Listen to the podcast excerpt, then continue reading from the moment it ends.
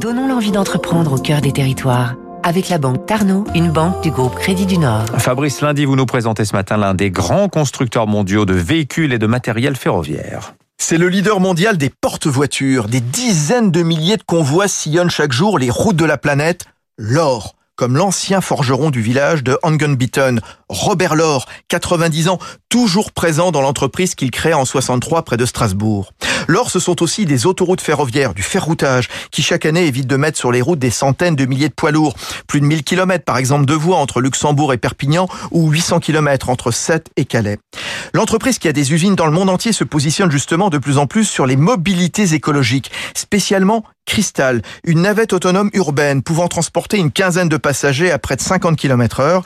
L'Alsacien vient de conclure un partenariat avec Transdev et Mobileye, filiale de Intel. François Lhomme, le président de l'OR. Il s'agit d'un petit véhicule d'environ 4 mètres, complètement autonome et euh, électrique, donc non polluant. Et en fonction des pics de charge sur euh, la ligne de transport, on y adjoint plus ou moins euh, un certain nombre de wagons, comme un petit train. Et donc, ceci permet quand même d'avoir des, des, coûts d'exploitation euh, fortement réduits par rapport à un bus traditionnel, d'environ 25 euh, à 30 Laure est aussi un spécialiste de la protection des véhicules militaires et de police. Il vient de développer un blindage écologique à partir de tissus qui sert au bouclier de défense et pour renforcer des cloisons sur des bâtiments sensibles.